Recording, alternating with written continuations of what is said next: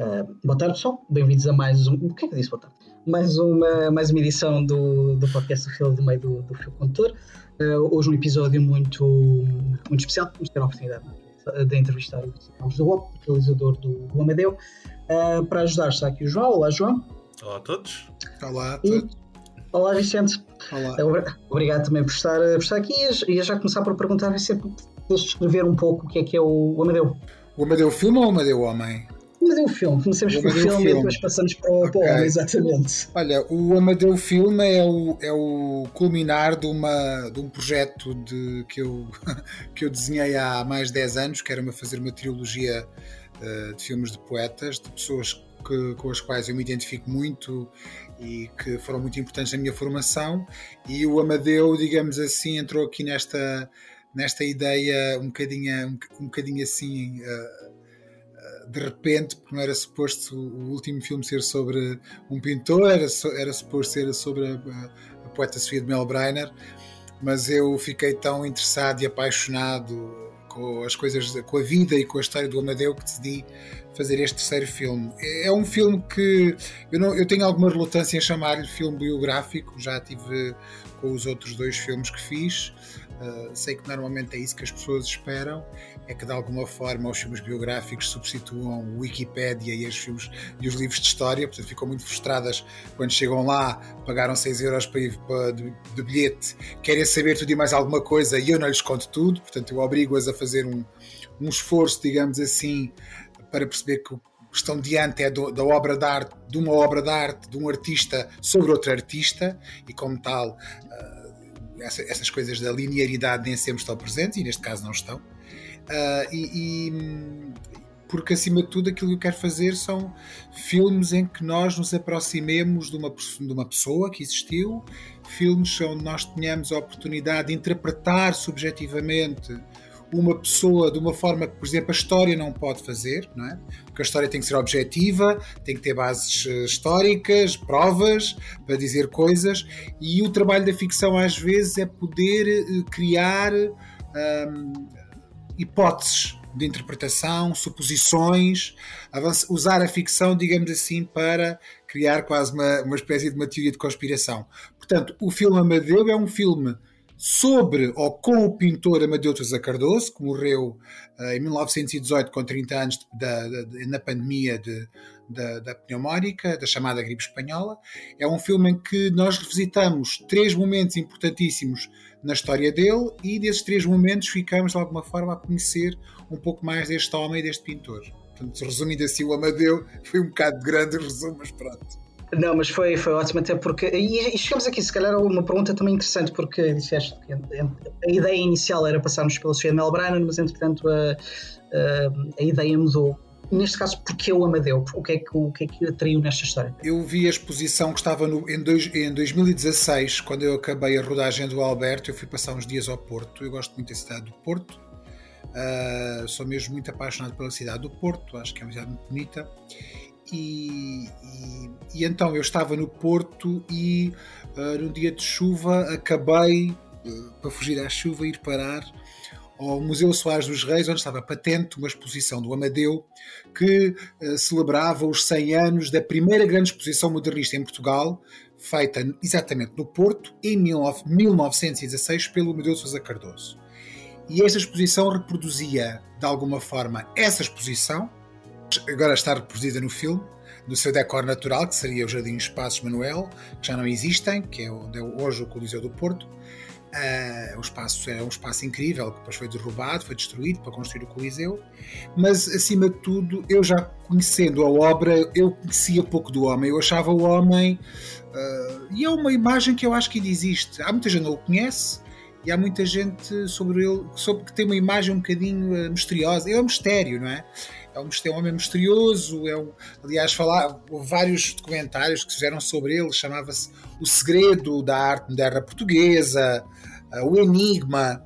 E, portanto, eu quando, quando cheguei lá e, e, tive a oportunidade de ver a exposição, a exposição estava muito bem organizada e ela tinha nas paredes do, das salas frases, citações de coisas que o Amadeu teria dito em vida.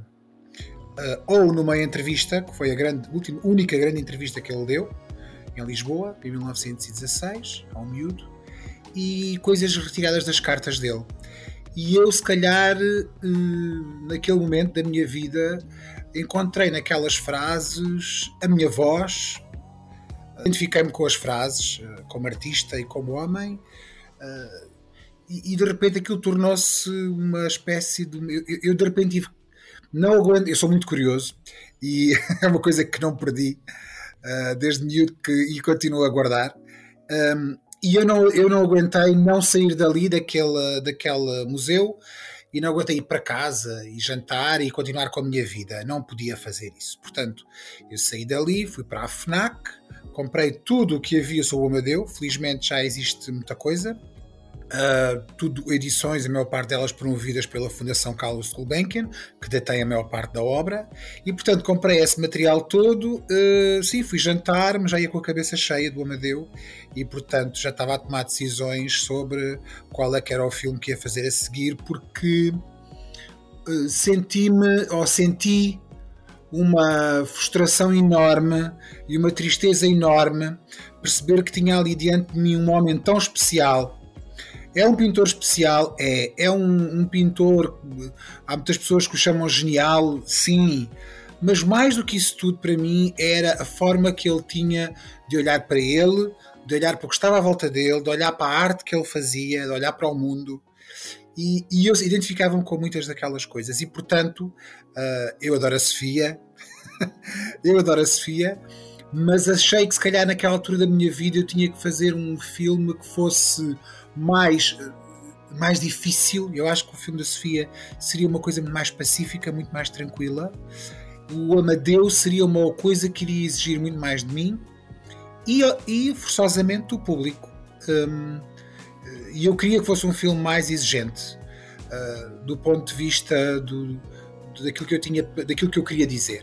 E, e portanto, comecei imediatamente a trabalhar e foram três anos até, até, até filmarmos o Amadeu. Foram três, entre essa noite e a rodagem foram três anos de muito trabalho. É, e agora dá, dá, claramente para perceber que, que o Amadeu nasceu inicialmente de uma, de uma paixão que aconteceu ali naquele momento e foi, foi muito intensa.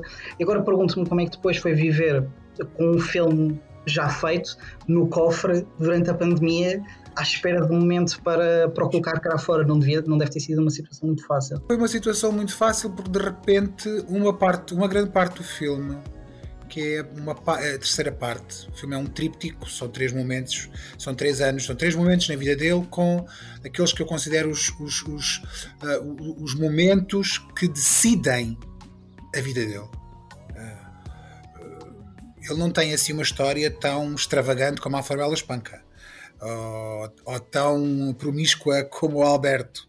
E, portanto, é um homem, agora vou usar os termos que estão, estão muito na moda, é um homem branco, privilegiado, rico, católico, uh, da alta burguesia, uh, monárquico. Um, portanto, não é um homem que se possa dizer uh, com problemas, vamos dizer assim.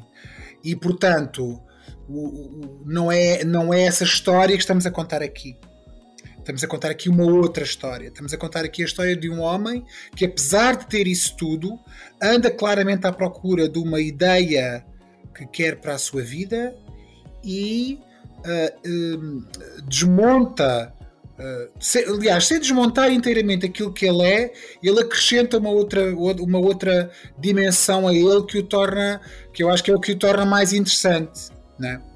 Uh, e portanto, essa, para mim, esses momentos estão no filme, que é, uh, no primeiro momento, o fim da relação com os Delaunay, que é um corte radical com um casal que era, uh, digamos assim, os patronos da elite artística parisiense, e portanto, aquilo é de uma coragem, eu acho que 99% dos artistas eram incapazes de fazer aquilo, incapazes de fazer o que ele fez.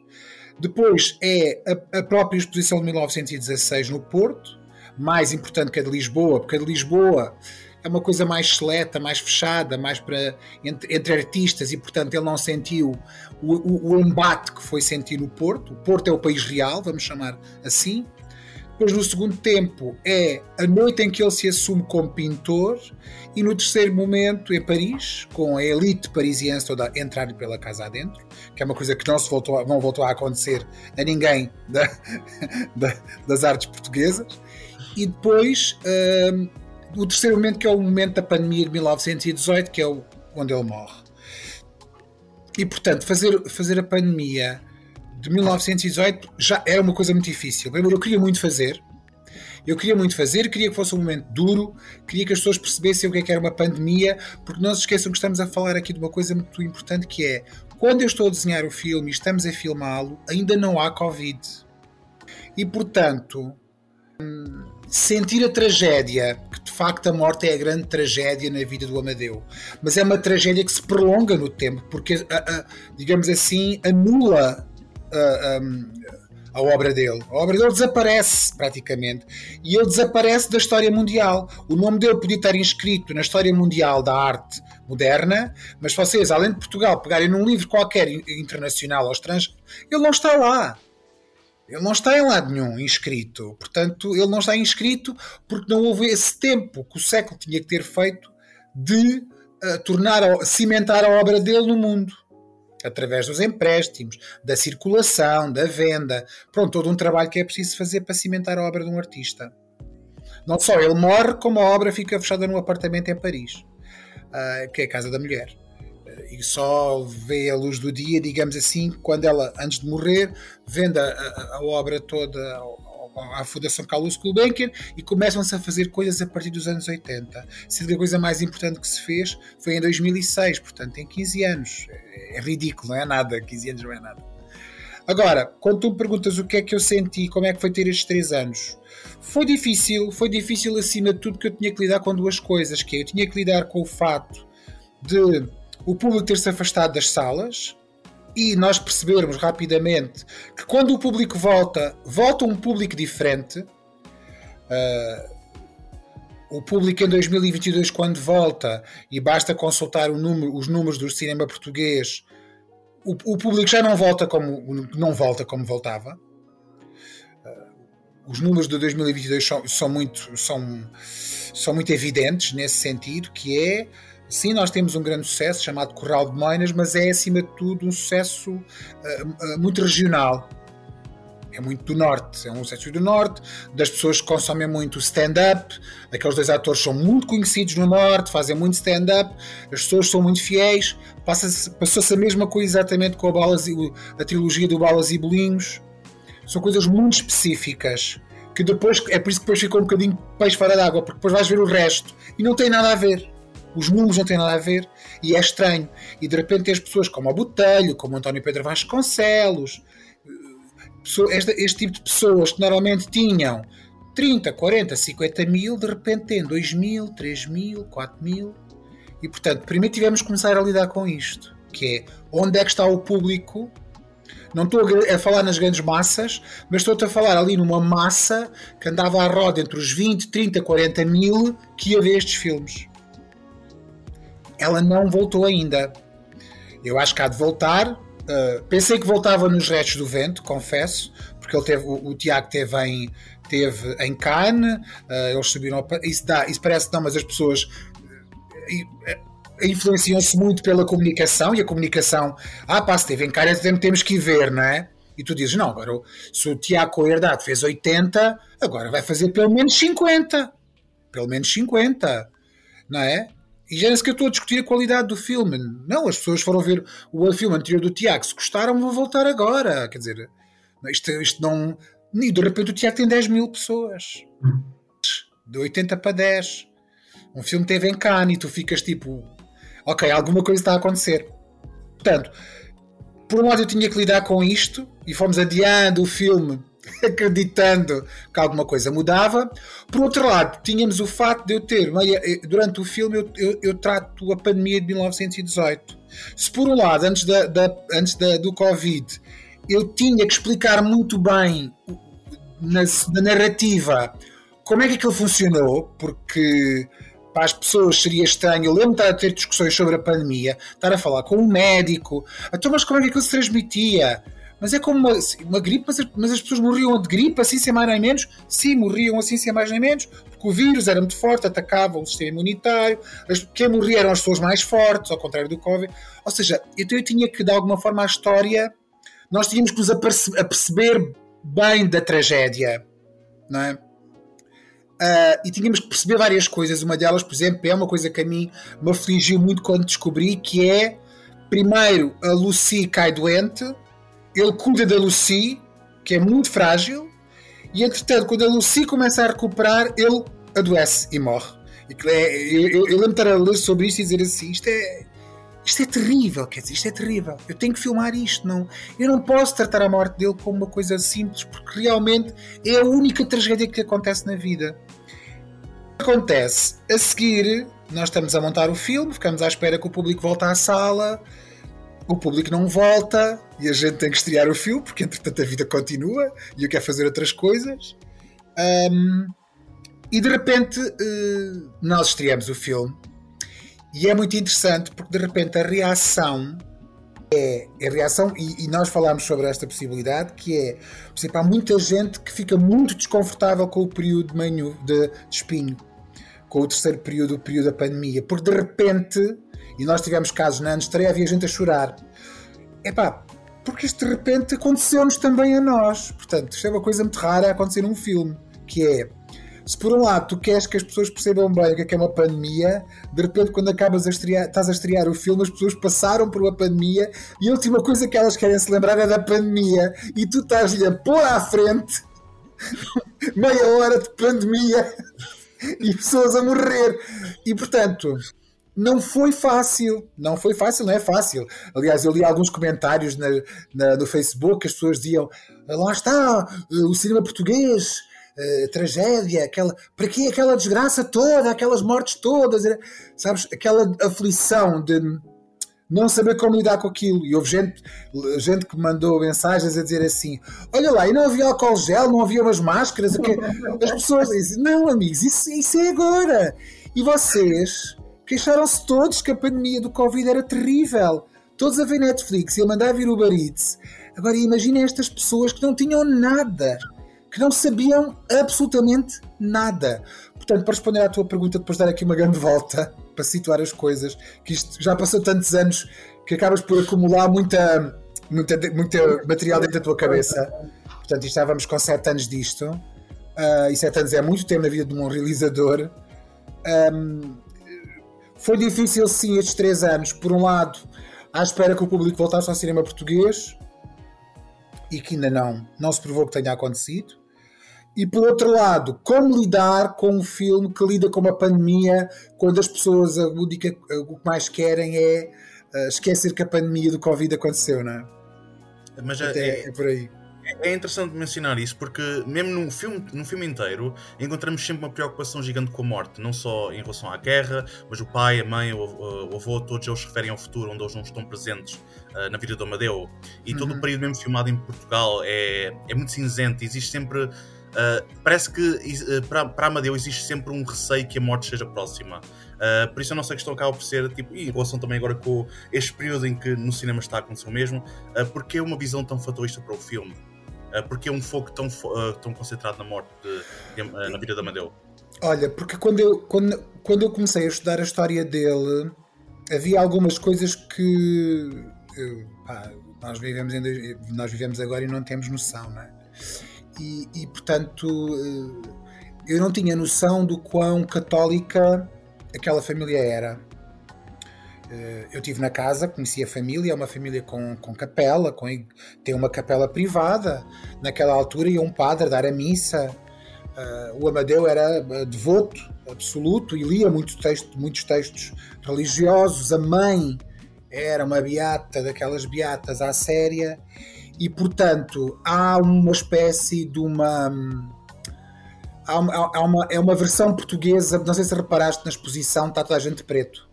Quase, tu estás a meter uma celebração e um velório ao mesmo tempo. É? Ou seja, a morte, o fatalismo e essa negritude, que é, é uma forma de eu fazer chocar, é, é, também do meu ponto de vista imagético, é uh, o fim de um tempo, é o Portugal novecentista, portanto, Amadeu nasce e cresce num, num Portugal do século XIX, onde ainda não aconteceu praticamente a Revolução Industrial e onde a monarquia acabou, mas as pessoas ainda desejam. Não, ele era monárquico, portanto, ele até acha que a, que a República não vai durar muito tempo, porque o rei vai voltar. E, portanto, é um, é um, é um país atrasado, atávico, conservador, e isso tudo é, tem um peso, há um peso no filme. E, e há um peso da questão, da, da, da questão da, da, morte, não é porque eu quisesse dizer, dar um cheirinho do que é que vai acontecer, mas é mais do que tudo porque para aquelas pessoas era tudo muito definitivo. Uh, a mãe do Amadeu nunca aceitou este, esta escolha dele. Ela preferia que ele trabalhasse num escritório uh, lá na, na, na, fábrica de confiança, que era de, de um primo da família do Amadeu, do padrinho. Ela preferia ver o filho sentado e isto com muitos pais hoje em dia, como, meus, como a minha mãe teria amado que eu tivesse ficado sentado no escritório em vez de ser realizador. Porque há uma questão de segurança, ou seja, essa segurança que é sinal de vida, essas escolhas que tu fazes são sinal de perigo, de morte, de, de, de, de um fim trágico, certamente. Não, isto não vai correr bem. Há sempre uma coisa muito pesada sobre estas pessoas que fazem estas escolhas arriscadas de vida, não é?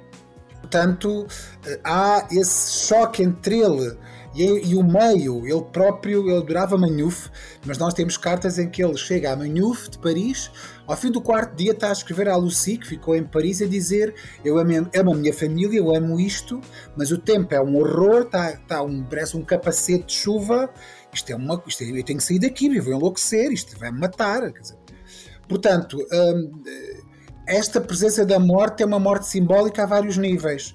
Tornou-se depois, acaba por se tornar a morte real, portanto, é quase há uma, sim, há uma grandeza, se calhar, a cheirar o, o grego e o trágico, né? Uh, só não tens o coro, anda lá atrás dele, mas sim, há esse pendor ah, que de alguma forma tinha que estar presente na parte de Manhuf, depois abre quando vês Paris, não é? Tens aquele ato que tu quase parece um sonho, não sabes se é real, se é mentira, se é uma fantasia, o que é que é.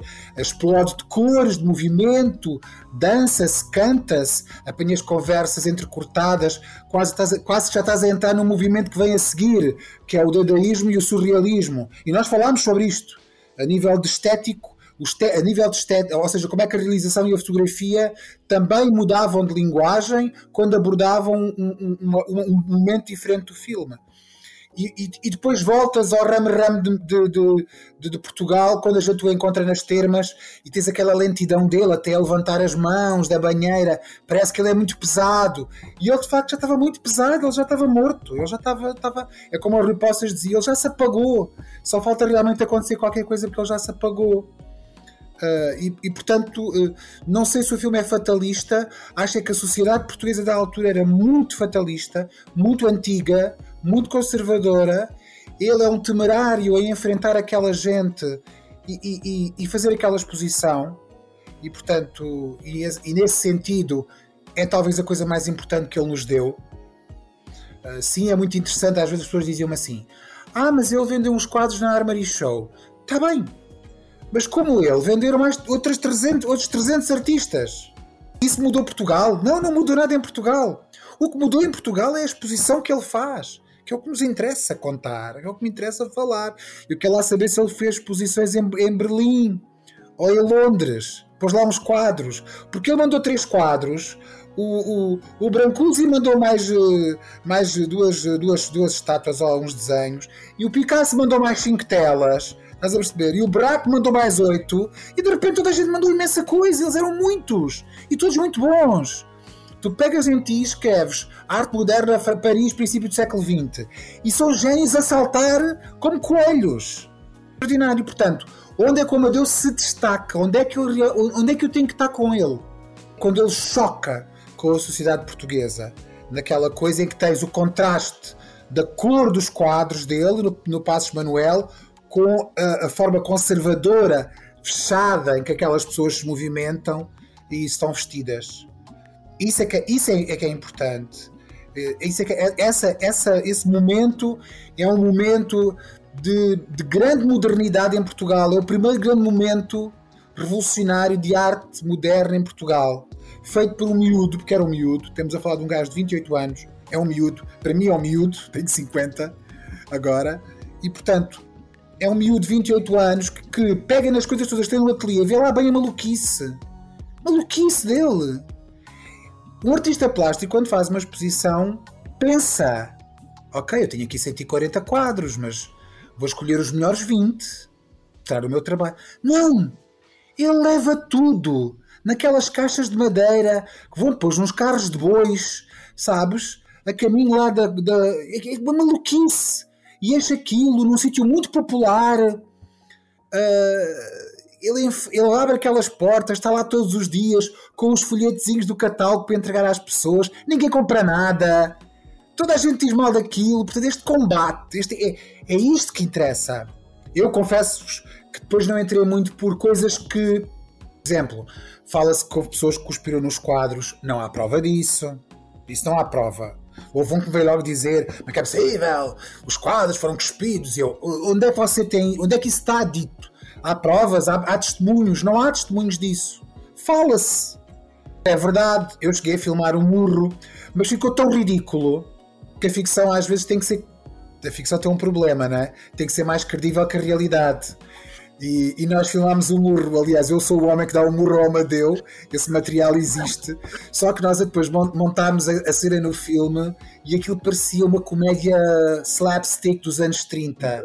Epá, saía completamente fora de tom.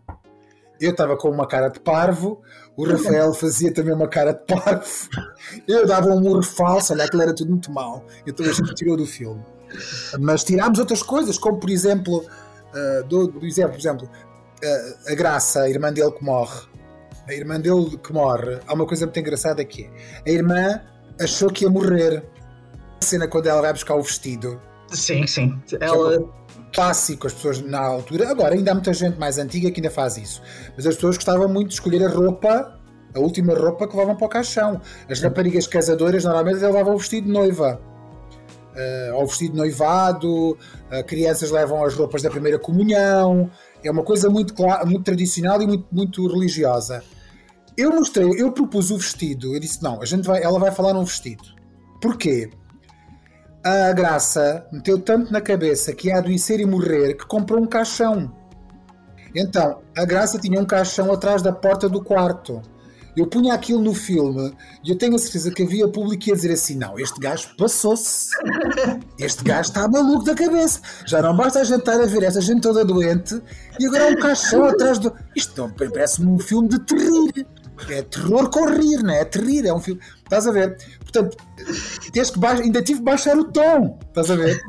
Portanto, do, do tal fatalismo. O tom teve que ser. Hum, mesmo assim, tive que o, dosear, digamos assim.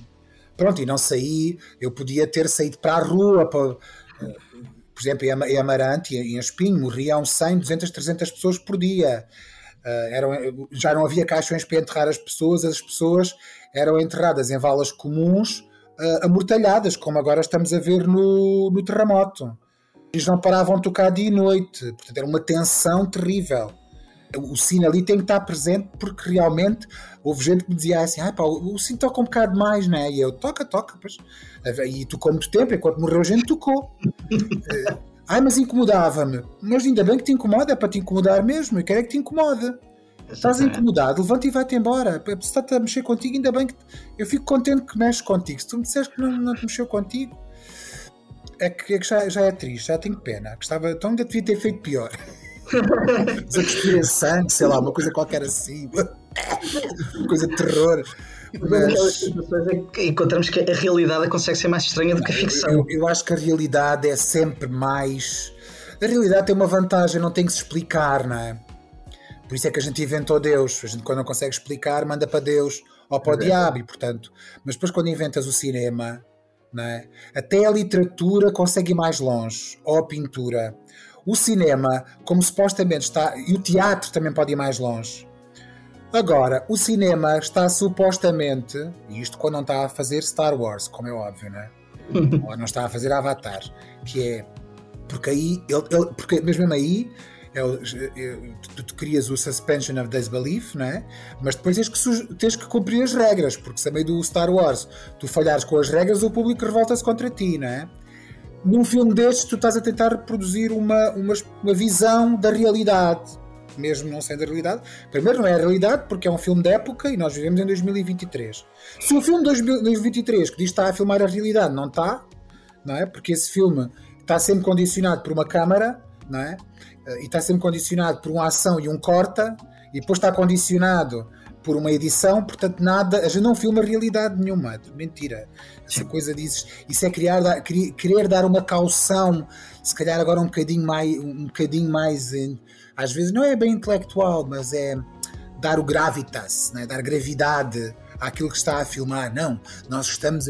Este filme é o filme, estamos a filmar a realidade daquelas pessoas. Não, a realidade daquelas pessoas eu sento-me em frente às notícias e assisto ao que está acontecendo na Turquia. Isso é que é a realidade daquelas pessoas.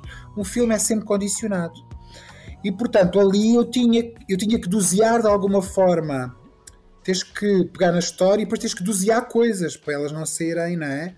Uh, por exemplo, uma coisa que muita gente me pergunta no Amadeu, que é então ele pinta no fim um quadro à mãe, e isto é verdade. Eu não estou. A, nível a, nível histórico, eu não cometo ali nenhuma gafe, até porque eu tive duas pessoas de história que estudaram o Amadeu a, a acompanhar na, na, escrita e na realização do filme.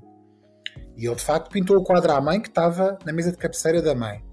Mostraste o quadro, eu não vi o quadro. Lá está. Vocês perguntam porquê é que não mostraste o quadro, Vicente? Eu não mostrei o quadro, eu tomei uma decisão com a qual a minha equipa não só concordou, como bateu palmas. Porquê? Porque é o quadro mais feio que o Amadeu pintou na vida dele. é um quadro péssimo. É mesmo muito mau. É muito feio, muito mau, muito desinteressante. É, é, é, figurativo, portanto não tem nada a ver com a arte dele. É um Cristo com umas chagas, olha, uma, com, uma, com uma freira de joelhos a rezar e umas luzes atrás dele uma coisa muito queer ao mesmo tempo. Uh, é muito feio o quadro. E, e lembro de nós estarmos na rodagem e, e, nós tínhamos lá o quadro, portanto, o, o, o, o, Rafael estava supostamente a pintar o quadro. E, e, eu, eu, e chegou um momento em que nós fizemos o plano do Rafael e depois tínhamos de fazer o plano da mão dele no quadro. E eu lembro-me de ficar assim a olhar e dizer assim: ai pá, eu tenho medo de mostrar este quadro. Eu acho que quando as pessoas virem este quadro, apesar de nós estarmos num momento tão dramático do filme, as pessoas ou não vão acreditar que é este o quadro, ou vão dar uma gargalhada. E, aqui, e depois virem para a equipa e disse: Ó oh, pessoal, eu queria aqui, a vossa opinião é assim, eu, eu não quero filmar, eu não quero fazer este plano. Eu sei que o pedi, está cá o quadro, obrigado à equipa, à, equipa, à, à equipa da arte, fizerem, terem feito isto tudo, Epá, mas eu não vou fazer o plano. Epá, e, eu, e o Poças virou-se e disse-me assim: Vicente, não filmes. Porque se o filmares, vais chegar à mesa de montagem e vais andar meses a saber se pões o quadro ou não pões o quadro. Assim, se não o filmares, não o filmaste e não vais poder pôr e está resolvido o problema. E eu, pronto, pessoal, não filmamos o quadro. Pá, toda a gente já está a ter palmas. Porque toda a gente odiava o quadro, mas ninguém tinha coragem de me dizer. Estás a ver? E uma equipa de gente enorme, toda a gente passava pelo quadro e odiava o quadro. E ninguém tinha coragem de o dizer. Portanto, até nisso, estás a perceber, nós temos que dosear. Lá está, a, a, a realidade, entre aspas, do filme tem que ter uma credibilidade que, que faça com que o espectador faça uma coisa essencial, que é não tire o espectador da ação. Não é? A partir do momento que a gente o agarrou, tu tens que criar todas as artimanhas possíveis para que ele não faça isto que é sair. Não é? Umas vezes ele sai porque acontece uma coisa estranha, outras vezes ele sai porque o filme está muito mal filmado ou montado e há uma estranheza nos planos, ele não percebeu, mas há qualquer coisa esquisita que aconteceu ali e normalmente são saltos de eixo, são quadros que não, estão bem feitos, pronto, há ali uma série de coisas que às vezes que acontecer qualquer coisa que eu não percebi bem. Pois não, o enquadramento não está igual, portanto, tu, tu, se calhar a imagem saltou na tua cabeça. E portanto, uh, e estas coisas, depois tens estas coisas também podem provocar esses, esses saltos na, ao espectador. E, e então tens que ir doseando a informação que estás a passar e como é que estás a passar, para pelo menos do princípio, mesmo que depois as pessoas saiam do filme e não gostem do filme, mas não podem dizer, estás a ver? Não podem apontar o que é que está mal. Exatamente. Que é uma coisa para mim é muito importante. Eu não, eu não, por exemplo, eu sou um realizador que não se chateia que as pessoas não gostem. Não gostam, não gostam. Eu também não gosto de muita coisa e estou cá. E portanto, eu tenho, eles não têm que ver com a minha opinião, como eu não vivo com a opinião dos, dos outros que não gostam das minhas coisas. Também não vivo com os dos que gostam, eu vivo com a minha ao fazer. E eu a fazer estou sempre insatisfeito, portanto, já estou a pensar no próximo filme onde acho que vou ser melhor do que fui nos anteriores e é sucessivamente assim. E o Amadeu também era muito assim. O Amadeu acabava um quadro e chamava-lhe quadrito. Nem lhe chamava quadro, chamava-lhe quadrito. E dizia que o próximo é que ia ser fantástico. E acho que quando tens assim uma sagacidade dentro de ti na criação, achas sempre que o teu trabalho melhor e estás a olhar e estás a pôr montes de defeitos, aquilo é mal, aquilo está mal, e as pessoas, não, está ótimo, e eu, não, não, era assim que eu queria, está tudo horrível, e aquela cor, e aquele decor é péssimo, a cor é lindo, Vicente, não é nada, não é nada, eu tinha uma ideia melhor agora, estás a ver? Portanto, tens que, tens que ir trabalhando com estas coisas de, de, de, de, lidar com aquilo também que, que fazes. Isto para te responder ao, ao, ao, fatalismo do filme. Portanto, até a realizar, é há, fatalismo até a realizar. Estas, estas coisas que nos saem do pelo, porque esses filmes estes filmes são sempre filmes muito uh, bons de fazer porque são desafios enormes, mas são sempre muito frustrantes. Muito frustrantes, especialmente quando estreiam, porque há sempre até, todas as pessoas que vão ver, e eu já é o terceiro, e agora nem tão cedo lá volto, quero ir fazer outras coisas mas é muito frustrante porque as pessoas e têm o direito a isso, cada pessoa cria uma imagem não é, do seu herói e do seu do, do seu Amadeu, não é? há milhões de Amadeus, ou pelo menos milhares de Amadeus por aí, por Portugal, e cada pessoa vai ao cinema com uma coisa tentando perceber se o filme lhe, diz, lhe corrobora aquilo que ela quer, ou de repente mostra-lhe uma coisa que ela não estava à espera e ela fica. Não é? Eu li uma, um comentário de uma senhora que dizia que hum, que o filme era uma vergonha. Uma vergonha. Um homem. Eu devia ter feito um filme para enaltecer o homem. Eu devia ter feito um filme para enaltecer o país. Não é? Sim, opa, é, espera lá, esses filmes eram aqueles filmes que se faziam no Estado Novo, não é? Em que as pessoas, as personagens históricas são impolutas, não têm defeitos, são heróis nacionais, é tudo por amor à pátria e a pátria, não é? Espera lá, minha senhora, eu não quero fazer filmes a, a Estado Novo, eu não, eu não quero fazer, eu não faço parte lá do, lá do daquele gabinete do ferro que era da propaganda, portanto tenha lá calma, eu não, eu não sou leitão de barros, não é? Nem o leitão de barros queria fazer aquilo, coitado, mas era quase obrigado. Eu tenho que fazer aquelas visões meio paternalistas e patrióticas, não é? Destas figuras que as pessoas querem que. Uh, querem que querem que querem criar ali uma ideia de espelho, não é? Sentirem-se melhor vendo um exemplar que supostamente faz parte da algo que, algo que olhar, exatamente. É, e há ali uma ideia de espelho que as pessoas precisam de ver refletir. E quando as pessoas veem que uma pessoa que elas admiram, afinal, é mostrada com dúvidas, com dramas, com um bocado perdida, não é? Eu tive, eu, eu, eu própria eu tive com alguma, algumas historiadoras, não é? que uh, houve uma ótima numa entrevista que era ela é ótima e ela é uma grande conhecedora do Amadeu, mas ela dizia: ah, não concordo nada consigo, a forma como você pegou nele, uh, a nível. E eu, mas, mas eu, eu assim muito preocupado. Ah, mas eu disse, ele diz alguma coisa que não é suposto. Tipo, cometi algum erro histórico, meu Deus. Não, não, não, é que eu acho que ele não era assim tão triste. Não acho que ele, ele pelas cartas. E eu dizia, oh, Oh, minha querida, estamos, estamos a discutir a personalidade de uma pessoa que a gente, nenhum dos dois privou com ele, eu fui com ele à escola. Não é? São, isto são ilações que nós tiramos de cartas. Uma, eu, eu, eu, quando escrevo uma carta, não é? eu estou deprimido e vou escrever uma carta a uma pessoa, a um amigo meu, ou um e-mail, eu não lhe, não lhe escrevo uma carta a dizer que estou deprimido. Não é? Isso for, isso falo com um amigo meu, não vou escrever uma carta a dizer estou tão deprimido. Se uma pessoa tão deprimida estou aqui a manhuf, pá, fechado há dois anos, isto é uma merda. Estás a perceber? Não, não, dizes, mas a carta, então como é que estás? Tudo bem, tens trabalhado? Eu estou a trabalhar, estou a lutar. Depois te acabas de escrever a carta, vais beber três copos de vinho, fumar um cigarro, dizes, a minha vida não, isto não acontece nada. Estou aqui fechado há dois anos e não acontece nada, não é? E eu dizia, e eu sei, as cartas que você estava a falar são cartas que ele escreveu quando tinha 20 anos, estava apaixonado e viver em Paris. É óbvio que estava feliz. Era, exatamente. Ele estava feliz, ele estava feliz. Imagina o que é que é um miúdo de 19 anos, cheio de dinheiro, sozinho, em Paris. A vida porca que ele deve ter levado. E aqui, estava deprimido. Claro que estava deprimido. E de por cima era, basta ver as fotos daquela comunidade artística portuguesa que vivia em, em, Paris na altura, era o mais rico, era o que se vestia melhor e era o mais bonito.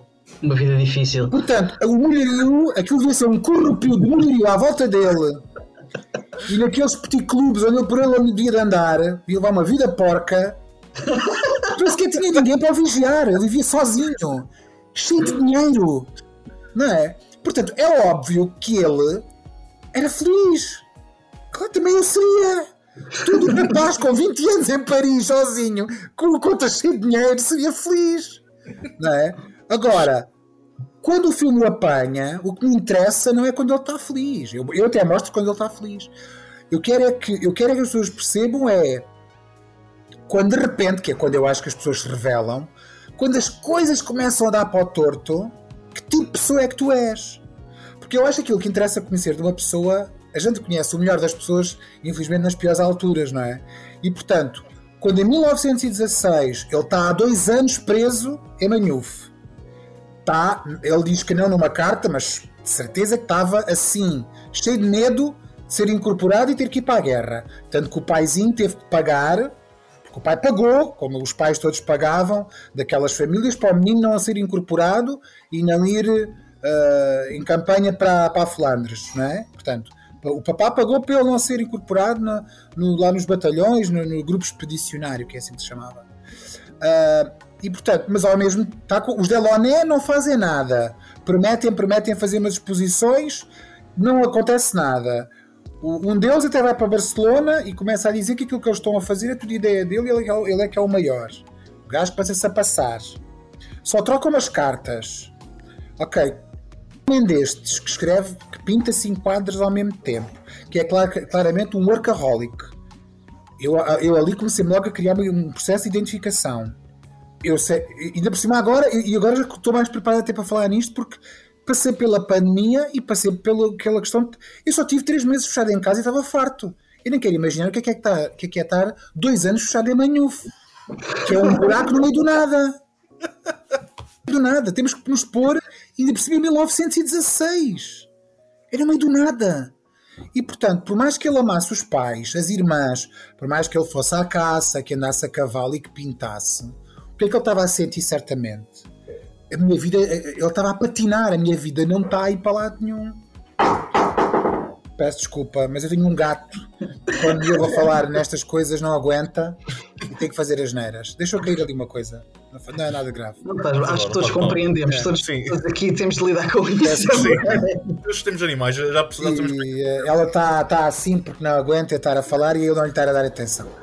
E portanto. Hum, é esse momento que eu quero apanhar. E eu disse, ouça, minha querida historiadora, eu não acredito que este homem, em 1916, fosse um, um feliz e contente. Seria até um bocadinho nécio, então. Né? Seria um homem menos inteligente do que aquilo que eu lhe atribuo. Porque claramente ele está numa situação de impasse em que nada acontece. Portanto, eu não o posso filmar. Eu não podia começar o filme em Manhufa, quando ele recebe o Viana, que vem com aquelas histórias quando acontece aqueles dramas, eu não posso pôr, não é? A assar, a, a assar um chouriço e umas linguiças lá na casa de Manhuf e a contar umas andotas e a beber um vinho tinto feito pelo pai. Tipo, está tudo bem, estamos ótimos. Eu estou aqui, estou ótimo, estou ótimo. Estou um bocado chateado, mas estou ótimo. Quer dizer, isto não existe, não é? Isto não existe em lado nenhum. Sim, exatamente. E portanto era preciso um bocadinho. Hum, isso que eu queria mostrar no Amadeu, até porque eu acho que às vezes essas coisas é que podem ser verdadeiramente interessantes como exemplo, não é? Uh, ainda hoje trocava umas mensagens com a minha produtora e estávamos a falar dos números que não estão a correr lá muito grandes. Os números continuam a correr mal para toda a gente. Eu espero que os próximos, os meus próximos colegas tenham melhor sorte, que o, o Canijo e o Marco vão estrear em breve também, e o, e o, e o, e o Fernando Vendrell vão estrear a seguir e todos, estamos todos com medo, claro. Os números, ver se algum dos filmes faz assim um, não é? Acorda qualquer coisa. Uh, e estava a trocar com ela, estava a dizer assim: olha, vamos, vamos usar só o exemplo do Amadeu, né? que é o Amadeu organiza uma exposição com 114 quadros no Porto e em Lisboa. Né? A, a, do Porto é visitada por milhares de pessoas, a, do, a de Lisboa por menos gente, mas é, é visitada por gente muito interessante, como o Almada Negreiros, o Fernando Pessoa, o Santa Rita Pintor, essa gente toda foi lá. O, o Almada ofereceu-lhe um jantar fantástico, portanto, aqui estamos a, a, falar já de uma coisa que ainda existe hoje, não é? Que são ali a, que são as cotadas artísticas da, da capital. Que é uma coisa com a qual eu não me identifico nada, portanto não me interessava nada filmar aquela coisa da, da, da pancadinha nas costas. Meu, o meu amigo é genial. Não, não, o meu amigo é que é. Não, o meu amigo é que é genial. Não, não, o meu amigo é que é. Não, é, isso eu não, acho que isso não faz um filme. E portanto, hum, faz estas posições, o Madeu é chincalhado pela imprensa cospem-lhe os quadros, segundo um, as pessoas, que eu não sei se é verdade ou não. Há um gajo que lhe dá um murro na cara e ele tem que ir levar um. tem que ir fazer um curativo ao Hospital de Santo António ao Porto, isso é verdade. Vem para Lisboa, continua a ser achincalhado. Há uma imprensa que não o achincalha, mas também não é propriamente. trata como uma coisa exótica e moderna, porque, de uma forma mais civilizada, é verdade. Há um puto, a única entrevista que ele dá neste processo todo é um miúdo de 17 anos que é como agora se fosse um miúdo de um blog que me viesse entre... Imagina que agora, eu em vez de ter sido entrevistado por toda a gente, eu estive em todo o lado. Imagina, em vez de ter sido entrevistado por esta gente toda, eu tinha só sido entrevistado por um miúdo de 17 anos que tem um blog. Isto é para criarmos uma comparação ao momento. Sim, sim. Ele não foi entrevistado por nenhum jornalista importante. Não foi capa de nenhum jornal, não foi capa do Y, não foi capa do Expresso, Nada. Nada. Há um miúdo que vem de Coimbra, que se mete no comboio, vem ter com ele e pede-lhe uma, uma, uma entrevista. Ele deve ter ficado tão entusiasmado que fartou-se de falar.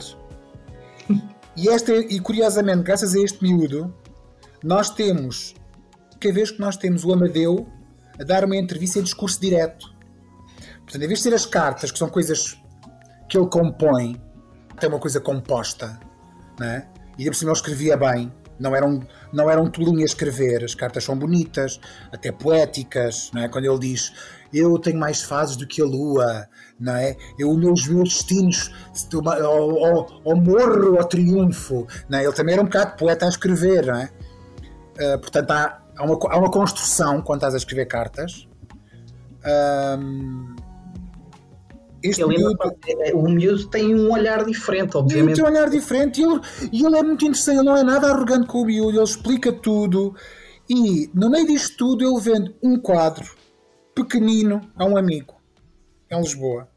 O resto mete tudo dentro daquelas caixas de madeira, vai tudo a caminho de manhufa outra vez. Ele desistiu de pintar? Não. E esse é o segredo, não é? O segredo é que o segredo é, é ter que do Amadeu é um segredo que nós temos que carregar dentro de nós nas coisas que fazemos, apesar de ser 100 anos depois. É? É é, e é isso que eu acho que torna o Amadeu, e é isso que eu acho que torna o Amadeu um exemplo, e é isso que torna o Amadeu especial. É o Amadeu, nós podermos, em vez de olharmos para uma, para uma, para uma, uma figura cristalizada e achando que nós nunca podemos chegar àquele sítio, desmontando essa sacralização, eu posso dizer a um miúdo hoje em dia: tu podes ser o próximo Amadeu. E olha, porque o Amadeu também tinha dúvidas e o Amadeu também tinha medos. Porque As coisas às vezes nem sempre corriam bem. Exatamente, porque nós temos, podemos ter todas as construções históricas, mas humanizar estas pessoas é também um bocadinho o trabalho do, do próprio cinema. Claro, é o mais importante. Exatamente, e é, assim, é nesta altura também é um pouco difícil, estamos a falar do Amadeu, ainda nem sequer falámos do Rafael, porque hum, o Rafael tem aqui um trabalho fantástico, na minha opinião. Além disso, eh, também a química que ele tem com a Ana Lopes também é, é fantástica. Como é que chegámos a estes dois? Porque o, o Rafael desaparece no papel completamente. Olha, o, eu tinha visto o Rafael, eu, eu vou guardando se tinha assim um arquivo na cabeça, eh, porque é na cabeça que eles me ficam.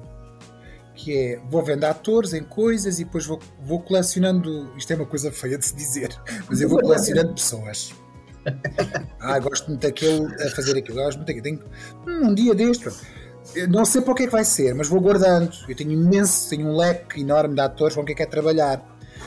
Alguns ainda não trabalhei, e até pessoas importantes do nosso meio, porque ainda não encontrei o papel certo para elas, ou o papel que eu acho que gostava de vê-las a fazer. e que eu acho que pode ser uma, uma, uma mais-valia ou pode adiantar alguma coisa à carreira delas. E portanto, eu vi o Rafael em 2011 no sangue do meu sangue do canismo. O Rafael era um miúdo de, de 18 a 19 anos. Vou-vos confessar que era, era, para mim é o melhor trabalho do filme. Para mim é melhor que a Rita Blanca, é melhor que a Anabela Moreira, é melhor que a Beatriz Batarda, é melhor que o Nuno Lopes, é melhor que eles todos. Acho que o, o, Rafael tem uma coisa que é muito dele, e, nada, e é sendo desprimor para os outros, são belíssimos atores, mas o Rafael tem ali uma coisa qualquer, meio animalesca, meio instintiva, que ele atira-se para as coisas e atira-se sempre sem rede. E não são muitos atores que se atiram sem rede. E por norma, os atores com o tempo vão querendo é mais, cada vez mais redes. E o Rafael, eu, pronto, eu vi o Rafael muito fresquinho, né? os outros já tinham também mais experiência. O Rafael estava muito fresquinho. Pronto, e depois a vida continuou e continuei a fazer umas coisas, o Rafael continuou a fazer outras, a vida dele foi para os Estados Unidos, desapareceu e tudo. E eu quando estou a preparar o Amadeu, quando começa, quando ganho o apoio financeiro, que foi em 2017, no fim de 2017, e sabia que só ia filmar em 19, porque tinha outras coisas para fazer entretanto, uh, eu começo a pensar, ok, agora tenho aqui um... Né? Acho que não me enganei e continuo a achar, não me enganei na Dalila Carmo para fazer a Flor Bela, não me enganei no Ricardo Teixeira para fazer o Alberto. Agora convinha não dar assim um grande tiro no pé e não me enganar no Amadeu de Sousa Cardoso. Era fixe.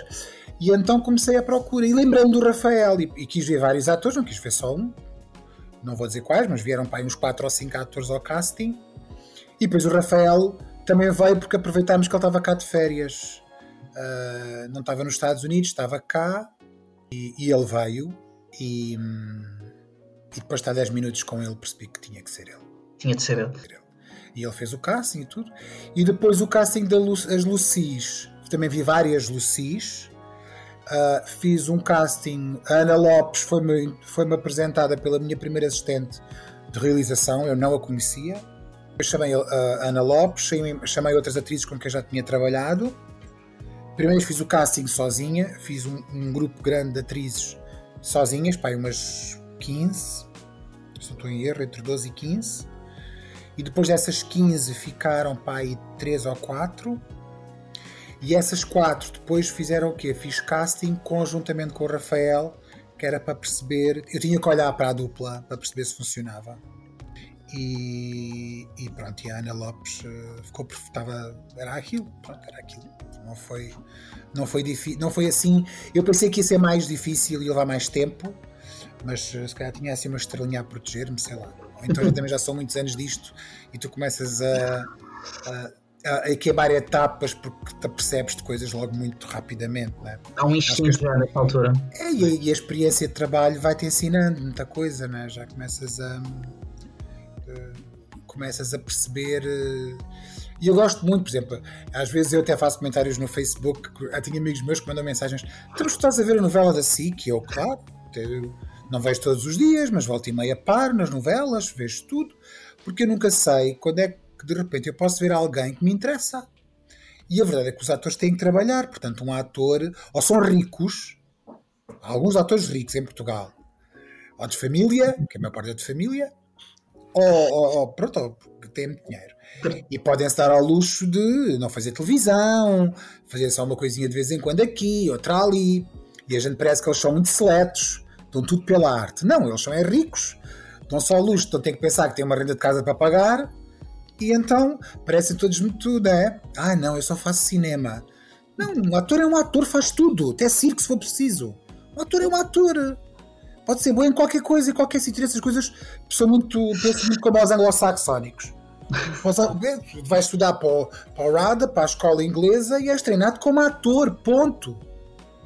E, e, ator, e ator completo, daqueles que canta, que dança, que faz tudo. Um ator é um ator. Não é só uma pessoa que faz, ai não, eu só faço uns filmes, assim, coisa. Um ator é ator. E portanto, e, nesse, e, e, infelizmente ou felizmente a maior parte dos atores não são ricos, a maior parte. Portanto, eles têm que fazer tudo e na televisão estão, estão belíssimos atores a trabalhar. Sim. Tá? E, e, às vezes é um dos tu podes ver. Imagina, estás a fazer um casting para agora, né? Uh, as novelas têm um, há, há ali uma, uma, uma janela de meses, portanto, imagina, agora eu quero ver, eu agora dizer, ah, eu quero, quero, ver a, quero ver aquele miúdo que faz o aquele miúdo, como é que se chama? O Cristóvão Campos. Então ele está a fazer o quê agora? Ah, ele está na novela do Sangue Quer ver como é que ele está fisicamente? Não, preciso ver como é que ele está o cabelo. Eu já sei que ele é bom, mas eu tenho que ver. Liga a televisão, vou ver. Ou, ou de repente há uma miúda ou uma pessoa que já não via há muito. Imagina uma pessoa que eu já não via há muito tempo. E esta atriz, esqueci. É, porque gostava tanto de trabalhar com ela. Olha, destes dias tem que. coisa, vou chamá-la. Portanto, os, os, os, os coisas. Os, e, e, vou, e vou ao teatro sempre que posso, portanto. Não, eu não gosto de. Há pessoas que eu gosto muito e, e, e volta e meia estou nas minhas coisas, mas não há, não há filme meu em que eu não trabalho com pessoas novas. Ou com muita experiência, ou então com muito pouca experiência, porque acho também é importante ir dando a oportunidade a novos. Um, e portanto vou fazendo assim sempre uma mistura. Uh, gosto muito de ser livre como é que escolho os meus elencos. Não gosto nada e não quero criar vícios. Não quero criar vícios. Já fiz, já filmei outros, já fiz oito longas. Em oito longas eu trabalhei só duas vezes com a Dalila Carmo. Ainda há uns anos, um ano ou dois, me disseram à cara: Mas tu só trabalhas com a Dalila? E eu disse: Não, tu é que só viste o meu Flor Bela, não viste mais nada. Eu só trabalhei com a Dalila duas vezes. Nas outras seis longas eu não trabalhei com a Dalila. Não é? Pronto. Ou só trabalhas com. Não, não é verdade. Vai lá ver. Não. E, e portanto, uh, essas coisas não é? acabam por ser. Um, e eu gosto muito disso, gosto muito do processo de, disso, de escolher atores, gosto muito de trabalhar com atores, gosto muito de experimentar, sou um realizador muito dedicado aos meus atores, não tenho medo de, de me sentir eh, alcançado. Eu acho que tenho há colegas meus que conheço que não falam com os atores, não ensaiam, têm medo que eles façam muitas perguntas, tratam-nos um bocado como se eles fossem mais um projeto total ali no platô, porque o ator é um bicho inseguro, é um bicho que faz muitas perguntas, né? e a gente tem que oscilar entre ser uh, uh, paizinho ou fazer babysitting com os atores os atores agora que me tiverem a ouvir, eles trabalham comigo até se vou começar a rir. Os outros vão começar, e os outros vão perceber que são espertos. Os atores são tudo menos parvos. E portanto, hum, esse processo é um processo que a mim me dá muitas alegrias. E portanto, é óbvio que eu trabalho muito com narrativa, com histórias narrativas, com construção de personagem, e às vezes tenho elencos demasiado grandes, outras vezes não, mas é uma coisa que eu realmente gosto muito. E portanto o Rafael foi uma aquisição, entre aspas, né? para eu estou a falar de um clube de futebol. O Rafael foi uma aquisição uh, extraordinária e, e, agora filmei no verão, mal criado, e ele é que nem fez casting, foi convite logo direto. De, tens que vir agora trabalhar comigo. Não, é uma coisa completamente diferente do, do, do Amadeu. Tem meia dúzia de cenas, ele trabalhou três ou quatro dias só, mas foi, foi maravilhoso fazer aquilo com ele. Uh, Vicente, acabaste de passar aqui um bocadinho por cima da última pergunta que eu ia fazer, que é que vinha agora a seguir, é que viveste aqui tantos anos com o Amadeu um, e o que é que íamos ter a seguir? Olha, eu, eu, bem, já está filmado, já está pronto. Chama-se Mal Criado, deve estrear no final do ano, ou no princípio do ano que vem, portanto, ao fim de 23 ou ao princípio de 24, veremos. Agora também a deixar isto, este, o, o, o Amadeu a respirar, está nas salas de cinema. Uh, a seguir eu vou, vou estar a fazer a digressão nacional com o filme como fiz com o Flor Bela. Uh, porque há muita gente a pedir o filme, muitas cidades a pedir o filme onde não há cinemas a nós, nós temos esse contrato com a nós, a nós faz uh, sessões de, de, exibição comercial, nós procuramos as salas alternativas e independentes para que o filme viva mais tempo, para que um filme possa viver mais tempo e onde eu possa ir com o filme e falar como estou agora a falar com vocês para as pessoas que quiserem ouvir. A seguir, há de estrear O Malcriado, que é um, uma história muito engraçada, porque eu deixei de fazer os biópicos dos outros para passar a fazer o meu bio, próprio biópic, né? e aí já não, aí já não tenho nenhum historiador a dar-me na cabeça. Olha, que eu acho que o Vicente não era tão deprimido quando era criança. não, e explico-vos o que é que é. O Malcriado é a história de um puto de 10 anos, uma vida familiar eh, sui generis, porque os pais não são casados e portanto em 82 não era uma coisa assim tão vulgar na escola, um menino cujos pais não vivem juntos, e que é um puto que descobre, eh, através dessas faltas familiares, dessa, esse vazio familiar de não ter irmãos e, e pai e viver apenas com a mãe, ele é com 10 anos que ele descobre duas coisas que se tornariam fundamentais na vida dele, que é de alguma forma ele descobre a literatura e o cinema e ao mesmo tempo a sua vocação para contar histórias. E pronto, a história é sobre isso. É como é que eu descobri, ao que eu agora olho para trás e percebi onde é que foi o momento que eu descobri a minha vocação, porque eu adoro falar, adoro, adoro tenho, se calhar, ainda ontem estava no lançamento do meu livro no Porto e diz, ah, você tem o dom da oralidade. Eu não tenho o dom da oralidade, eu gosto de contar histórias, portanto, não seja, acho que seja um dom, chamo-lhe mais vocação, é uma vocação. Como há pessoas que têm vocação para, para marceneiros, para, outros para pintar, outros para. Eu tenho, se calhar, uma vocação para contar histórias e gosto muito de contar histórias seja através dos livros, seja através dos filmes. E recuando no tempo, se calhar agora fazendo um balanço de vida, lembro-me quando é que foi o momento e é uma grande cena. Salve seja. Mas pronto, como é que se é o ditado elogio em casa própria? É um ditado assim péssimo, assim. Parece que eu estou a fazer um elogio à minha própria desgraça, mas é um, um elogio à desgraça. Mas eu lembro-me quando, é que, quando é que eu percebi que isso era importante na minha vida e como é que eu podia transformar isso de uma coisa boa para os outros.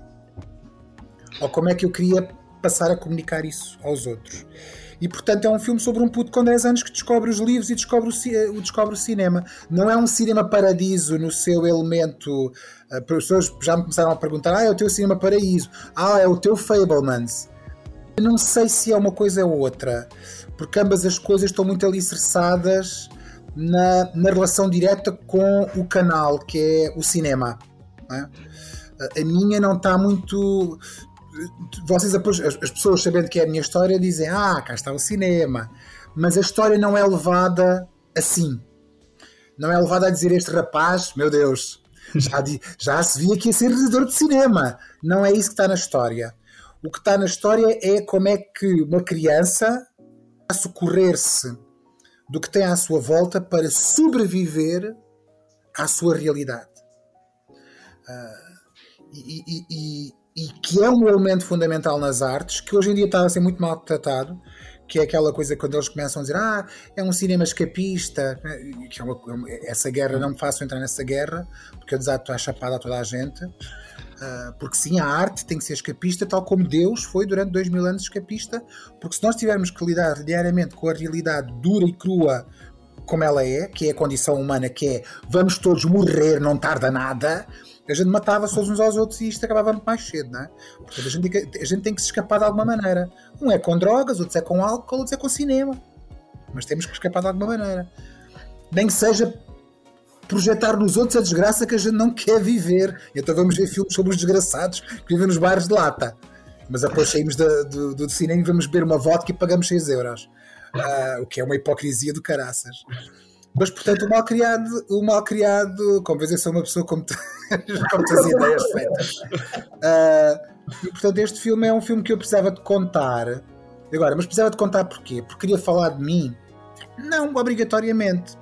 Mas eu sou muito fascinado, fascinam-me muito, seja nas três pessoas que tratei no cinema, sejam outras pessoas que eu leio, eu leio muito e gosto muito de ler histórias das vidas das pessoas. Aliás, hoje tenho que ler a, a, o texto do António Guerreiro, que, é ele, que ele diz qualquer coisa no Y, abaixo as, as biografias. Eu tenho que ler que disparate é que ele está para ali a dizer. Uh, que esse de vez em quando também ou acerta, diz coisas incríveis ou diz disparates. Mas não se pode ser, oh querido, não, pode, não se pode ser brilhante em tudo, as pessoas não são. Lá está, não vamos sacralizar. Uh, nem eu sou brilhante em tudo, ninguém é, ninguém é. Desde somos falhos. E isso é a beleza das coisas. A beleza da vida é sermos falhos. E portanto, há uma coisa que me fascina imenso, que é, por exemplo, uh, descobrir como é que o Herbert Welder descobriu que queria escrever. Essa ainda está aqui na minha cabeça. Um, a, por exemplo, a Sofia de Melbrenner falou sobre isso uma vez, que ela tinha uma criada que ia com ela para a praia e lhe estava continuamente a cantar aquele, aquela, aquele poema que tem um nome, não é uma redondilha, é uma coisa específica, uma, uma, não sei, uma quadra da Noca Trineta, é? e, aquilo, e tinha o dom da oralidade, e aquilo tornou-se uma, lenga-lenga quase na praia, e aquela relação, e a Sofia foi criando ali, e é muito bonito descobrir quando é que os artistas sei lá, a Amália começou a cantar para os turistas, não é? Uh, ali no, no, no Conde Rocha Dóbidos, os, os estrangeiros, uma miúda pequenina vendia lá a fruta com a mãe, lá na, e era uma, aliás, nem sequer era a fruta que vendia, ela tinha, eles tinham uma, uma barraquinha de recuerdos. E a Amália cantava e as pessoas davam-lhe umas moedas e achavam muita graça à miúda, né? E tornou-se um ícone nacional, não é? Internacional. Eu acho que é muito giro quando, quando as pessoas descobrem que têm uma vocação, têm que tomar uma decisão. Ou uh, assumem essa vocação, e fazem uma vida de frustração e de incerteza pensando duas, uma de duas coisas. Ou sou maravilhoso a fazer o que faço ou sou um, um bluff. E a maior parte das pessoas junta as duas coisas. Onde eu me incluo, por exemplo né? há dias que acordo e acho que sou incrível. E há dias que acordo e digo tu és um bluff meu os teus filmes são um horror o próximo tens que ver se fazes um filme como deve ser meu, que é tudo muito mau né? No outro dia, não, não, o filme está ótimo. Estive a ver outra vez o filme ontem à noite, está ótimo. E é muito giro porque eu adoro estas coisas, né? Ou então tens aquelas pessoas, e eu tive muitos amigos assim, uh, e, e, quero muito escrever sobre isto um dia, que é que eu, amigos, por exemplo, eu tenho um amigo, tenho um grande, o meu melhor amigo tem um dom uh, para o desenho, para a ilustração, para o desenho, para a pintura, absolutamente inacreditável, inacreditável. E, eu, e, eu, e, já pessoas muito importantes do, do meio artístico viu as coisas, as pequenas coisas que ele às vezes deixa escapar. Ele não tem nada exposto em casa dele. Eu tenho três ou quatro desenhos dele pendurados em minha casa. E já tive aqui pessoas em casa que perguntam: que é isto? Quem é isto? E eu até digo, digo mas ai, quer falar com ele? Temos que organizar qualquer coisa. E não vale a pena, ele não, não, não quer. E, portanto, é uma pessoa que fez uma vida, isto também é interessante, é uma vida que tem, uma pessoa que tem um talento incrível, não faz nada com ele e tem uma vida das 9 às 5 no escritório. Isso. Tenho outro amigo meu também, exatamente assim, fotógrafo. Fotografou até aos 30 anos, parou, fazia fotografias em Lisboa, em todo o lado. Aos 30 anos parou, foi trabalhar para o Ministério das Finanças. É um homem que lida com coisas exatas. Ele precisava de uma espécie de uma segurança. Uh, o, esta coisa, este, esta vida quase fantasmagórica com que tu vives esta, estas escolhas das artes, não é? Agora estou a falar com vocês, está aqui a correr bem, mas sei lá, amanhã abro o jornal, pá, sou achincalhado por um gajo qualquer que me dá uma bola preta, não é? Depois a seguir vou a um encontro, não sei o que, dizem, você, o seu filme é incrível, você Porquê que você não está lá fora já a filmar? Quando é que ganha um Oscar? Depois a seguir vem outro gajo, escreve no whatever. Pá, aquele gajo pá, é o pior realizador de Portugal, meu. Fogo, não há ninguém pior a realizar em Portugal que aquele gajo. Portanto, isto, como vocês podem ver, é, de, é, é, é, é a nível emocional, tens que ter uma capacidade de encaixe que não te faça fazer nem, nem levar para cima nem levar totalmente para baixo, não é? Não é? E portanto é, é eu, eu fascina-me estas pessoas que tomam estas decisões de vida, que querem ser artistas ou que escolhem fazer, ter uma atividade artística, não é? E, e, o que é que fazem com ela. Portanto, sou muito fascinado. E como eu queria uh, fazer. Acho que há pessoas que descobrem. Há pessoas que descobrem tarde. O Amadeu não descobriu cedo. O Amadeu andou para ali à procura do que é que ia fazer. Estudou em várias escolas. O Amadeu foi à procura. A sorte do Amadeu foi que tinha um pai rico que o deixou ir empurrando com a barriga. Uh, ele se encontrar, quase. Ele se encontrar, porque aquela foi para a Belas Artes em Lisboa, depois não queria, depois voltou para Penafiel, foi estudar, depois foi para Coimbra, depois, quer dizer, andou ali um bocado porque podia. Agora vou para Paris, pronto, vai lá para Paris. Quer dizer, se ele fosse de uma família mais humilde em Manhufe, não é? Não existia, o Amadeu não existia, não existia, por e simplesmente. Bastava a classe social dele ter sido outra. Ou se calhar existia. E a história, se calhar, ainda era mais interessante. É? Exatamente.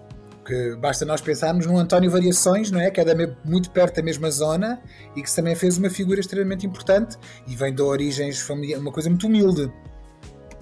E é um homem quase virado, também virado para o futuro. Portanto, eu interessa muito esses inícios de, de, vida que te vão pautar, é? vão pautar, digamos assim, o teu destino. Acho, acho muito interessante. Acho mesmo. Acho que é uma coisa que me fascina, acho que é uma coisa que vai fascinar sempre poderá não, não, não, isso com isso não quer dizer que eu vou voltar a fazer daqui a biografias, mas esta coisa de eu tinha, eu tinha que falar sobre isto e então usei o meu exemplo porque era o exemplo mais, mais fácil de explorar porque eu podia usar as minhas próprias histórias, as minhas próprias emoções, não é? Uh, uma criança, uh, as emoções de uma criança e os acontecimentos que levam uma criança a descobrir certas coisas uh, é muito diferente de criança para criança e portanto já é difícil pôr-se na cabeça de um adulto, ainda eu acho que ainda é mais difícil pôr-se dentro da cabeça de uma criança.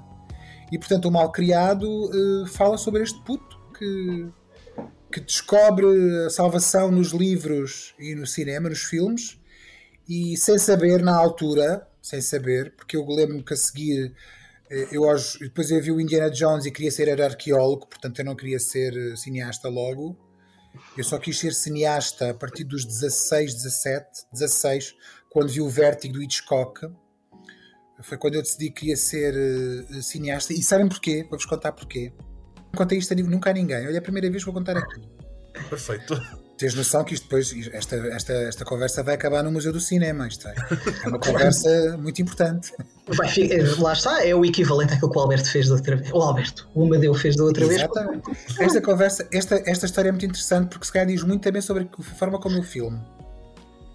Eu andava na. Eu, eu, eu, eu, não, eu, eu vivia no Alentejo, portanto, o cinema que me chegava a Cines era o cinema que estava comercialmente a dar nos cinemas. Eu não tinha acesso à uh, Cinemateca.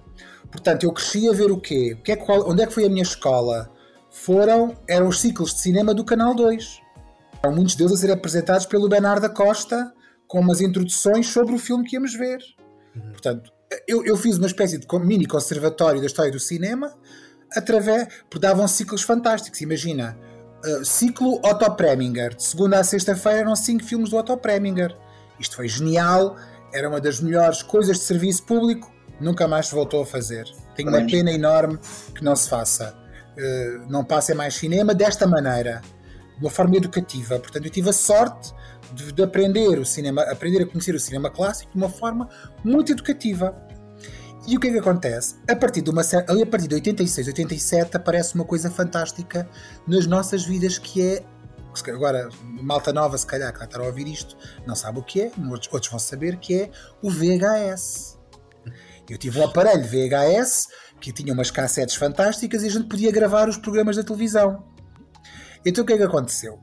O Vicente começou a entrar naquela coisa de fazer a sua videoteca então gravava, lá chateava a mãe, ia pedir dinheiro para ir comprar as, uma cassete de VHS que custava entre 3 uh, entre 500 escudos, sim, 500 escudos, portanto 2,5€, 3 euros, 5 euros, entre 300, 300 escudos e, e 1000 escudos, que era entre 3 e 5 euros.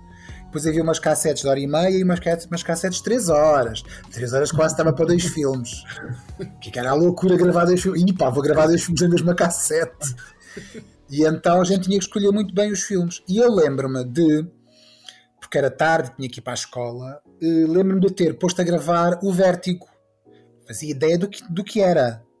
Nem ouvia a introdução, portanto. Aquela, eu, eu, já, eu já conhecia o Hitchcock através de outras coisas já tinha começado a perceber-me de quem era o Hitchcock, mas eu não tinha uh, visto nunca o Vértigo e, e, naquela altura ainda não se falava no Vértigo como se fala agora.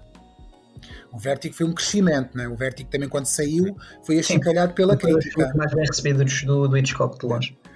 Uh, o que é que acontece? O Vicente gravou o filme, foi para a escola, quando chegou ao fim do dia da escola, foi lanchar, pôs o filme.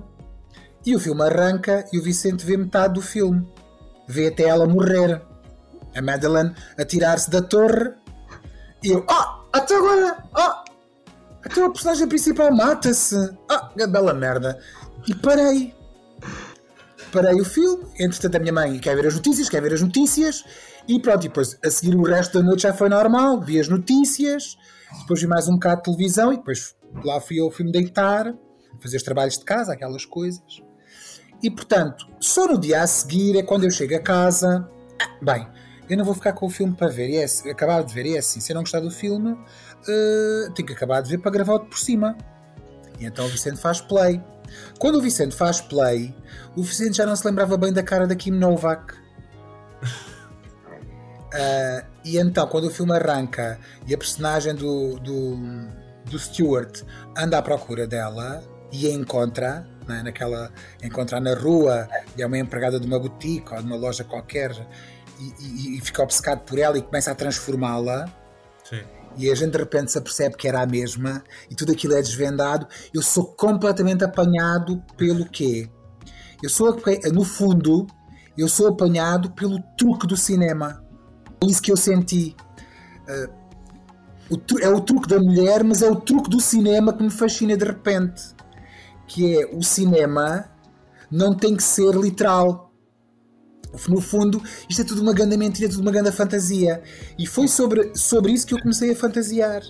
E é um filme que eu hoje em dia, se vocês quiserem, estou aqui 5 horas a falar sobre ele, sobre todas as coisas que a gente pode falar sobre ele que, ele próprio define o que é o cinema. Se há uma definição, se tu queres te aproximar o mais possível de uma definição do que é o cinema, o Vértigo é a melhor delas todas, não é? Que é exatamente aquela é a obsessão da imagem morta que aquele homem tem e que a tenta reconstruir através de uma falsa, de uma falsa imagem, que é exatamente isso que o, o cinema faz, não é?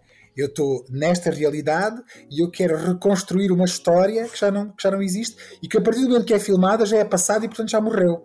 A história, a própria ideia de cinema está ali dentro.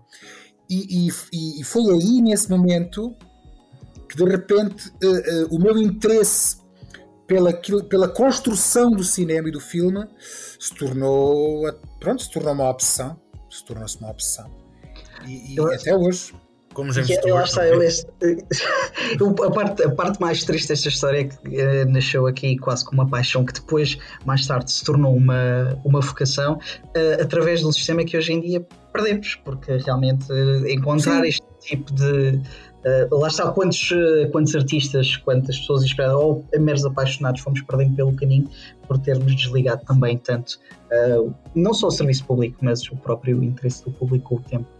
Um, do... Agora tens uma outra guerra que é esta guerra da. Eu, eu acho que tens um. Tens, eu, se calhar vai haver aqui uma mudança, não sei. Fala-se muito, mas também já se falou há muitos anos no fim do romance, e depois já se falou também há muitos anos no fim do cinema. Quer dizer, nós somos uns trágicos. Olha lá está, estás a perceber? Somos uns trágicos, uns fatalistas. Adoramos estar a falar no fim das coisas. As coisas ainda não morreram, a gente já está a falar no fim delas. Falando do mas... cinema quase há tanto tempo desde que o cinema existe. Exatamente. E, e portanto, agora há um, uma concorrência terrível que se calhar pode ser geracional e que pode mudar daqui a uma geração a duas, que é esta forma uh, muito uh, viciante de consumir imagem hum. de uma forma muito rápida, muito inconsequente, e eu não sei até que ponto é que esta saturação não, não, não pode pôr em risco a capacidade de concentração e aliás, há pessoas com quem eu falo sobre isso, né? hoje em dia um vídeo com 5 minutos os miúdos já estão fartos, porque é muito tempo. Um vídeo com 5 minutos é muito tempo. Tem colegas meus que dão aulas na faculdade por os miúdos a ver um filme, é pá se o filme tem mais que 80 minutos eles já começam a bufar por todos os lados. Oh professor, isso é muito tempo, não pode resumir. Um, o YouTube ainda me lembro de nós íamos para o YouTube mas o YouTube agora já é muito longo em comparação, primeiro com os, os Reels do, do Instagram e agora com os TikToks que têm em segundos. É? Portanto, e, é uma, e, há aqui uma coisa, uma, uma voragem na forma como consumimos imagem uh, que, é, que já parece que já só uh, ah, um, comunica com algumas sinapses do cérebro que não são forçosamente o entendimento, a compreensão e a empatia. Não, não são de todo, não é? E isso, e isso é, eu acho que isso é preocupante para quem faz cinema. Porque depois tu dizes assim, ah, mas há resistência, haverá sempre pessoas para que vão assistir a filmes de 3 horas. Claro que vai haver, mas eu gosto muito da ideia e serei sempre apologista e tenho pena de não fazer parte disso fazendo o meu cinema. Eu acho que o cinema é muito bonito quando é uma como arte popular. Eu gosto muito de ver uma sala. Nós, nós estreámos o Amadeu numa sala com 800 pessoas é lindo, é lindo. É um sonho ver aquilo assim, não é? Eu gostava era que houvesse mais gente a encher as salas de cinema, não só para filmes, eh, vamos lhe chamar, mais populares, mas para os outros filmes também. Mas isso quer dizer que se calhar há ali uma, uma, uma um, há ali três ou quatro uh, gerações, há ali uma, um, uma fase na vida, claramente, que as pessoas se demitiram. Se calhar o cinema adulto fala pouco com elas.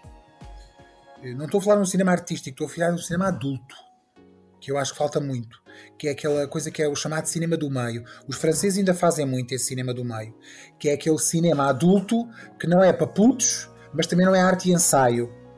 Mas é aquele cinema onde, onde são histórias para pessoas andam ali entre os 30 e os 50, que têm alguma exigência artística e intelectual, não é? mas também não querem um, um nicho. Querem arte e ensaio puro. Não é? Mas também não querem levar com o avatar na tromba. Não é? Portanto, e esse cinema há pouco em Portugal. Em França há bastante, e é por isso, é por isso que França tem 60% da população francesa vai ver cinema francês, e nós cá é 2%. Não é? Eh, há aqui uma, uma. Quem é que vai ver cinema português hoje em dia? Vocês sabem quem é que é? É pessoas com mais de 50 anos. Não são os putos. Não são as pessoas que. que não é, o cinema ideal não é uma andorinha que faz a primavera, não é a existência do cinema ideal e do Trindade que vai salvar o cinema em Portugal. Eu gosto muito do conceito do cinema ideal, gosto muito do conceito do cinema Trindade, mas quando cinemas ideais e Trindade tinham que existir, não é? espalhados pelo país e estar sempre cheios para que isto tudo fizesse muito sentido. Tornar o cinema uma coisa de nicho, para mim, é matar o cinema. E portanto, não sei se, se, é através da política, se é o plano de cinema, se é haver mais filmes estrategicamente pensados para, para resgatar público, se calhar, porque eu acho que não se pensa assim nos filmes, porque há uma liberdade e eu concordo com ela, de cada um faz o filme que quer fazer, uh, mas eu acho que é preciso pensar porque é que as pessoas a partir de uma certa idade deixam de viver filmes portugueses. Pá, eu acho muito giro entrar em algumas salas mais independentes e somos 150 macacos, estamos ali a olhar, ou a Cinemateca, mas eu gostava que tivessem 800, não é 150, não é? O cinema, ainda por cima porque o cinema é uma arte muito cara, nunca vai deixar de ser, por mais que a tecnologia avance e se desenvolva, tens de ter muita gente a fazer coisas, e se queres fazer em bom, então mais caro ainda fica, esta que é a verdade, seja uh, em capital humano, seja em capital técnico, e portanto hum, alguém tem que o pagar. E essa ideia de que o Estado estará sempre lá para proteger o serviço público e para uh, subvencionar as artes. Nós já tivemos agora há pouco tempo o exemplo do que, é que aconteceu ao ensino no Brasil com o Bolsonaro, não é? E se um dia temos um governo de, de uma, um direitolas mais à direita, nem sequer lhe vou chamar extrema-direita, mas um direitolas mais armado em parvo, eh, se nos cortarem as vasas do cinema, não, não estou a ver a opinião pública a vir para a rua gritar nós queremos cinema português nas salas, não é? Portanto, há aqui muito trabalho a fazer. Eu digo, esta, esta, isto que agora estou a dizer é uma coisa que eu digo há 20 anos, mas ninguém me ouve, porque não sou provavelmente uma das pessoas, não sou uma sumidade dentro do meio, mas digo isto há muito tempo e, e dizia isto quando tinha 30 anos e continuo a dizer quando tenho 50 e se calhar vou continuar a dizer aos 70, porque acho que estes miúdos estão a surgir agora a oportunidade de fazer os filmes que querem, sim, mas também tem que ter produtores à altura, tem que ter a capacidade também de perceber e tem que se perceber que tem que se financiar todo o tipo de cinema para que de alguma forma a gente consiga fazer um pleno, que é o que o cinema português ainda não faz. E o pleno é termos nas salas a maior diversidade possível de cinema e sabendo nós que nenhum cinema, nenhum filme se paga a si próprio, a velha guerra entre o cinema comercial e o cinema de autor tem que acabar, porque todos eles têm que ser apoiados, porque não é não é porque o, o não é porque o, o coisa o, lá, as doce fizeram 90 mil espectadores que o filme se pagou. Tinha o cavalinho, o produtor ganhou dinheiro, tinha o cavalinho da chuva. Não aconteceu isso. Isso não existe para ganhares dinheiro num filme, ou para ter, pelo menos, pagar, pelo menos pagares o investimento privado, se foi privado, tens que fazer à vontade meio milhão. Nenhum filme português faz meio milhão de espectadores. Uhum. Portanto, isto é daquelas coisas que vai ter, o cinema vai continuar a ter que ser todo apoiado e todo o tipo de cinema vai ter que ser apoiado para fazermos o pleno. E o pleno é o quê? Teres filmes muito populares, teres filmes para, para os adultos, como eu lhe chamo, que é aquele cinema do meio, e teres filmes para os cinéfilos mais exigentes que querem ver eh, uma coisa completamente fora, não é? Nova e eh, experimental, mas tens que fazer este pleno quando estás a apoiar o cinema. É, a nível de serviço público, é assim que se defende a utilização do dinheiro. Vamos ter de continuar à espera que não só o Ministério da Cultura, como outras entidades uh, consigam, consigam olhar para isto de outra forma, porque pelo caminho que temos estado a levar ultimamente uh, vai ser difícil. Uh, olha, Vicente, vamos, vamos fechar. Primeiro, agradecer pelo por estares aqui. Muito obrigado. O Amadeu está no cinema, vão ver já agora. Não dissemos no início, devia ter dito. Muitos parabéns pelo, pelo Amadeu. Obrigado, obrigado. Como, como o João, gostamos muito, gostamos muito de ter aqui esta conversa que eu vou ser fugiu muito ao Amadeu, mas acho que ainda bem, porque tivemos aqui temas muito interessantes. Não só conseguimos falar do Amadeu, como conseguimos também ganhar aqui um bocadinho a perspectiva do que é que, do que, é, que é agora e o que é que também pode ser um pouco o futuro, ou que gostaríamos de ser o futuro do. É, gente, vamos, cá estaremos, cá estaremos para fazer alguma coisa, fazer a nossa parte. E vocês também fazem a vossa. Parabéns. Estamos a tentar, estamos a tentar exatamente fazer um bocadinho esse, esse trabalho de levar este filme a mais pessoas. No final do ano, cá estaremos também para falar então do, do criado quando no final do ano, ou então no início de 2024. Quem está a ouvir, temos imenso por estar aqui. Já sabem que podem contar todas as críticas, entrevistas e notícias no nosso site em fiocondutor.com.pt. Eh, estamos nas redes sociais, onde encontram várias notícias e os destaques do dia e, obviamente, os destaques às nossas críticas. E temos, obviamente, o nosso Patreon. Toda a ajuda é sempre mais do que precioso para conseguirmos continuar a fazer isto. Até à próxima.